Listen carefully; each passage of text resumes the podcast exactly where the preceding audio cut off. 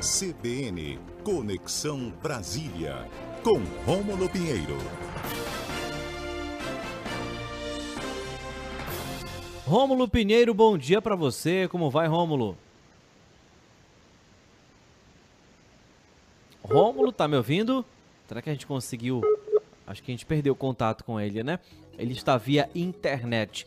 Vale a gente passar para você ouvinte que nós estamos, né, tentando diminuir um pouco a circulação de pessoas aqui no estúdio, inclusive de entrevistas, de colunistas, né? Há um aumento de casos de Covid-19, né? Influenza, então todo cuidado ele é necessário e por isso nós estamos tomando todos os cuidados aqui na CBN Belém também, tá bom? Agora sim, será que a gente ouve o Rômulo? Bom dia para você, Rômulo. Bom dia, meu amigo Max. Bom dia a todos. Estamos aqui retornando pegando problema de comunicação, mas retornando, menino. Perfeito, Rômulo, mais uma vez, muito obrigado. Eu estava explicando para o ouvinte né, algumas medidas que nós estamos tomando aqui na programação, até para prevenir todo mundo, né? Seja entrevistado, colunista, os colaboradores da Rádio CBN. Então, por isso, hoje você está por internet, né? Está aqui por Belém, mas hoje participa né, virtualmente, digamos assim, remotamente. Rômulo, tema de hoje, a fiscalização da vacinação de crianças e adolescentes contra a Covid-19. Pois é, meu amigo. Uh, nós tivemos agora no último, no último dia de ontem, nós tivemos aqui o, a, o Partido Rede Solidariedade, que ingressou com uma ação perante o Supremo Tribunal Federal para eventualmente discutir a questão da obrigatoriedade da fiscalização das vacinas. É bom lembrar, Max, que no Programa Nacional de Imunização, a vacina é, para crianças já foi autorizada pela Anvisa e os programas de, de vacinação iniciaram a partir deste mês. Inclusive aqui em Belém nós tivemos aí a programação para a data de ontem iniciar. Pois bem, Max, o que, que acontece? O, o processo caiu no gabinete do, do, do, relator, o ministro Ricardo Lewandowski, e nós tivemos aqui é, informações que o ministro deve dar parecer favorável à obrigatoriedade ou ao poder do Conselho Tutelar de fiscalizar essa vacinação. É bom lembrar que é, nós tivemos nos últimos anos, últimos meses inclusive, é, argumentos bastante contrários à relação, à vacina de crianças, mas uh, o padrão é sempre o mesmo que como foi no passado para os adultos. Se discutia a questão da, da segurança ou não da vacina, uma série de outras informações que a gente acompanhou e vem acompanhando nos últimos meses. Ocorre, Max, que já ficou muito bem claro, inclusive os órgãos de é, promoção das vacinas para crianças, já inclusive o, o, Food and Drug Administration, que é o, a Anvisa lá dos Estados Unidos, nós temos a própria Anvisa aqui, é, quando autoriza uma vacinação em massa nesse campo, nessa, nessa dessa quantidade aqui no Brasil, são feitos testes rigorosíssimos. Nos Estados Unidos, mais de 5 milhões de crianças já se vacinaram e não tivemos intercorrências a ponto de é, evitar aqui um risco, né, no caso do Brasil. Eu vi você comentando, inclusive, sobre essa questão da vacinação, como ainda nós estamos aqui no Brasil, né, com relação a esses riscos.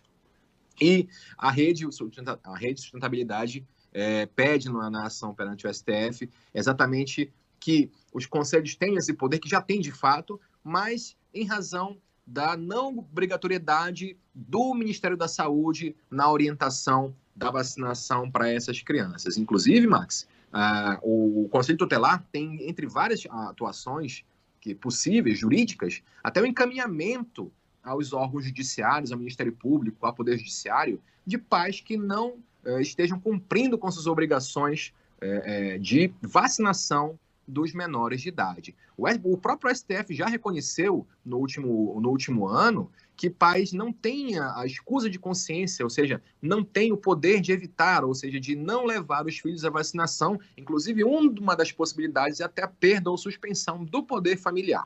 Inclusive, o próprio Conselho Tutelar tem base legal para estabelecer multa de até 3, de 3 até 20 salários mínimos nos casos envolvendo pais que não é, se desincumbem do seu dever de vacinar as crianças. E você tem, Max, a seguinte situação: infelizmente, ainda muitas pessoas têm essa dificuldade para compreender que a vacinação de crianças é segura.